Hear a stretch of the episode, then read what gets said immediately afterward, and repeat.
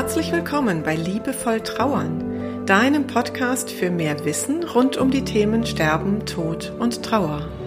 Für mehr Fühlen statt Denken und für einen liebevollen und heilsamen Umgang mit dir selbst und mit deiner Trauer. Ich bin Christine Kemkes und ich unterstütze dich sehr gerne darin, deine Trauer als einen wichtigen und wertvollen Teil deines Lebens zu akzeptieren und so auch deine Lebensfreude ganz neu zu entdecken. Also, auf geht's!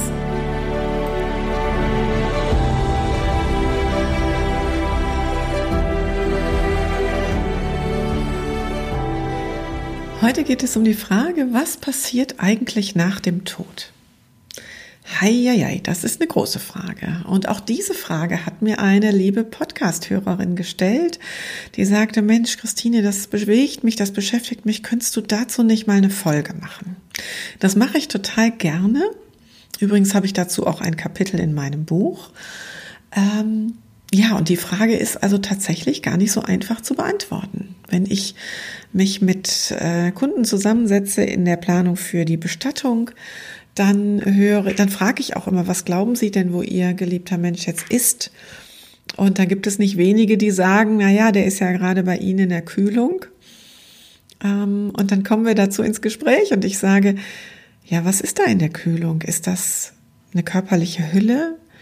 Ist das wirklich der Mensch, ähm, der bis vor wenigen Stunden oder Tagen noch bei Ihnen im Leben war? Wer ist das? Was ist das? Ja, und es fehlen ganz oft die Worte, das merke ich und das merke ich auch bei mir selber. Die Mechthild Schröter-Rupieper, eine bekannte Trauerbegleiterin hier in Deutschland, die benutzt immer sehr gerne das Bild des Handschuhs. Also sie vergleicht den Tod damit, dass unsere Hand aus dem Handschuh herausgeht. Also das Leben und die Seele gehen aus dem Handschuh heraus und was bleibt, ist die körperliche Hülle.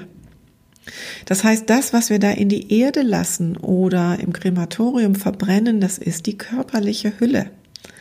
Und die Seele bleibt irgendwie woanders, aber das ist so wenig griffig. Ganz schön ist ja immer, wenn wir Kinder dazu befragen. Kinder haben noch so einen unverstellten Blick. Und vielleicht mag man es als kindliche Naivität bezeichnen, aber ich finde es immer ganz zauberhaft, mich mit Kindern darüber zu unterhalten. Und ähm, ja, Kinder sagen dann eben so Dinge wie, ich bin fest davon überzeugt, der Opa, der ist da jetzt im Himmel und der repariert da jetzt die Fahrräder von allen Kindern, die auch schon da oben sind. Denn der Opa hat auch immer mein Fahrrad repariert. Oder eben die Frage, die auch mal ein Kind gestellt hat, müssen wir jetzt nicht irgendwie ein Licht ins Fenster stellen, damit die Oma uns findet, wenn sie uns besuchen kommt von ihrer Wolke. Ja, und wir Erwachsene, wir schieben unseren Verstand davor und fangen an zu zweifeln, kann das denn sein, dass da noch irgendwas ist? Kann das denn sein, dass da jemand noch auf irgendeine Art und Weise bei mir ist? Kann das denn sein, dass ich vielleicht im Windhauch spüre, da ist noch jemand? Und wir möchten gerne glauben, nein, das kann eigentlich nicht sein, weil derjenige ist doch tot. Und dann gibt es Elisabeth Kübler-Ross. Von ihr hast du vielleicht schon mal gehört. Das ist eine bekannte Sterbeforscherin, die nicht nur das Sterben und die Prozesse im Sterben erforscht hat, sondern zunehmend auch Menschen befragt hat, die eine sogenannte Nahtoderfahrung gemacht haben, die also schon mit einem Bein auf der anderen Seite standen und dann aus irgendwelchen Gründen irgendwie doch zurück ins Leben gekommen sind. Und sie hat Tausende von Menschen interviewt, die eine solche Erfahrung gemacht haben. Und es ist total spannend zu lesen. Ich pack das Buch dazu, was ich äh, dazu gelesen habe, von ihr mal in die, ähm, in die Podcast-Beschreibung. Es ist total spannend, denn die Erfahrungen, die diese Menschen gemacht haben, die sind an verschiedenen Stellen immer absolut identisch. Und eine ganz wichtige Übereinstimmung ist die, dass wir uns, dass wir unseren Körper verlassen, also unseren physischen Körper im Sterben verlassen und eine neue Einheit bilden. Und diese neue Einheit, Das ist quasi eine, eine neue Dimension, die nicht begrenzt ist. Also es beschreiben alle einheitlich, dass das, was ihr Leben hier auf Erden beschränkt hat, zum Beispiel durch eine Kriegsverletzung, zum Beispiel durch eine schwere Erkrankung, vielleicht nach einem Unfall im Rollstuhl gesessen zu sein, dass das alles nicht mehr besteht nach dem Tod. Es gibt keine Beschränkung mehr. Und diese Vorstellung finde ich ganz schön, wenn ich zum Beispiel mir vorstelle, dass mein Vater, der die letzten Jahre seines Lebens sehr gezeichnet war vom Parkinson, jetzt vermutlich wieder die Berge besteigen kann, rauf und runter rennen kann, so wie er das sein ganzes Leben immer geliebt hat.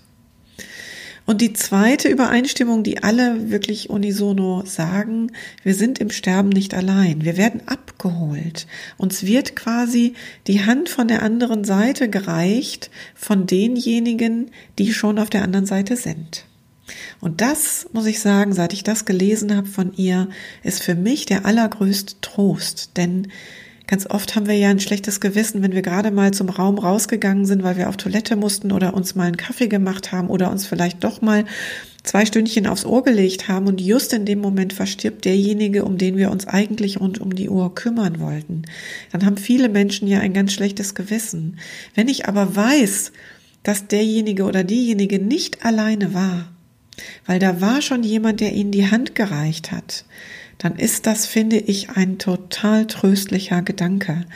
Und wenn Menschen bei mir sitzen in der Trauerbegleitung oder auch in der Bestattungsplanung, dann frage ich immer, wer ist denn da schon vorausgegangen? Wer könnte das denn sein, der schon auf der anderen Seite ist und ähm, die Hand gereicht hat? Und das ist natürlich ähm, insbesondere dann auch tröstlich, wenn da schon Kinder vorausgegangen waren. Also wenn das geliebte, zu früh verstorbene Kind, diese Vorstellung, dass dieses Kind die Hand gereicht hat und gesagt hat, komm Mama oder komm Papa, komm zu mir, es ist gut hier.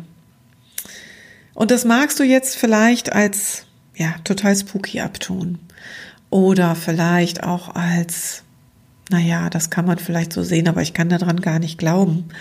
Und da möchte ich dich gerne einladen, dass du dieses, ich nenne es mal Thinking Outside the Box, dass du das zulässt für dich. Einfach mal vielleicht auch mit einer, ja, mit einer Frage versehen. Nehmen wir mal an, es könnte so oder so sein, dass dann vielleicht dieser Gedanke möglich ist, dass der auf einmal in deinen Möglichkeitsraum kommt, dass du den auf einmal denken kannst und vielleicht dann auch irgendwann glauben kannst, die Zuversicht haben kannst, was passiert nach dem Tod? Wir gehen in eine andere Dimension, wir gehen auf die andere Seite und wir sind gar nicht so weit weg von unseren Lieben oder eben von unserer Perspektive aus betrachtet. Unsere Lieben sind gar nicht so weit weg von uns hier auf Erden, ähm, vielleicht nur einen Windhauch entfernt oder nur auf der anderen Straßenseite, was auch immer das Bild für dich ist, das du daraus entwickeln möchtest.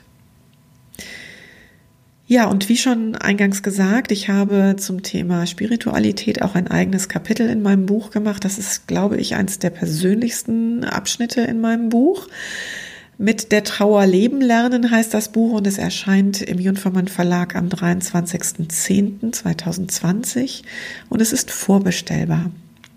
Ähm, wenn du das bei Junfermann bestellst, dann bekommst du das kostenfrei zugeschickt. Und wenn du dazu den Link benutzt, den du hier in der Podcast-Episodenbeschreibung findest oder auf meiner Website verlinkt findest, dann profitiere ich von deiner Bestellung ein bisschen mehr, ohne dass du dafür mehr bezahlen musst.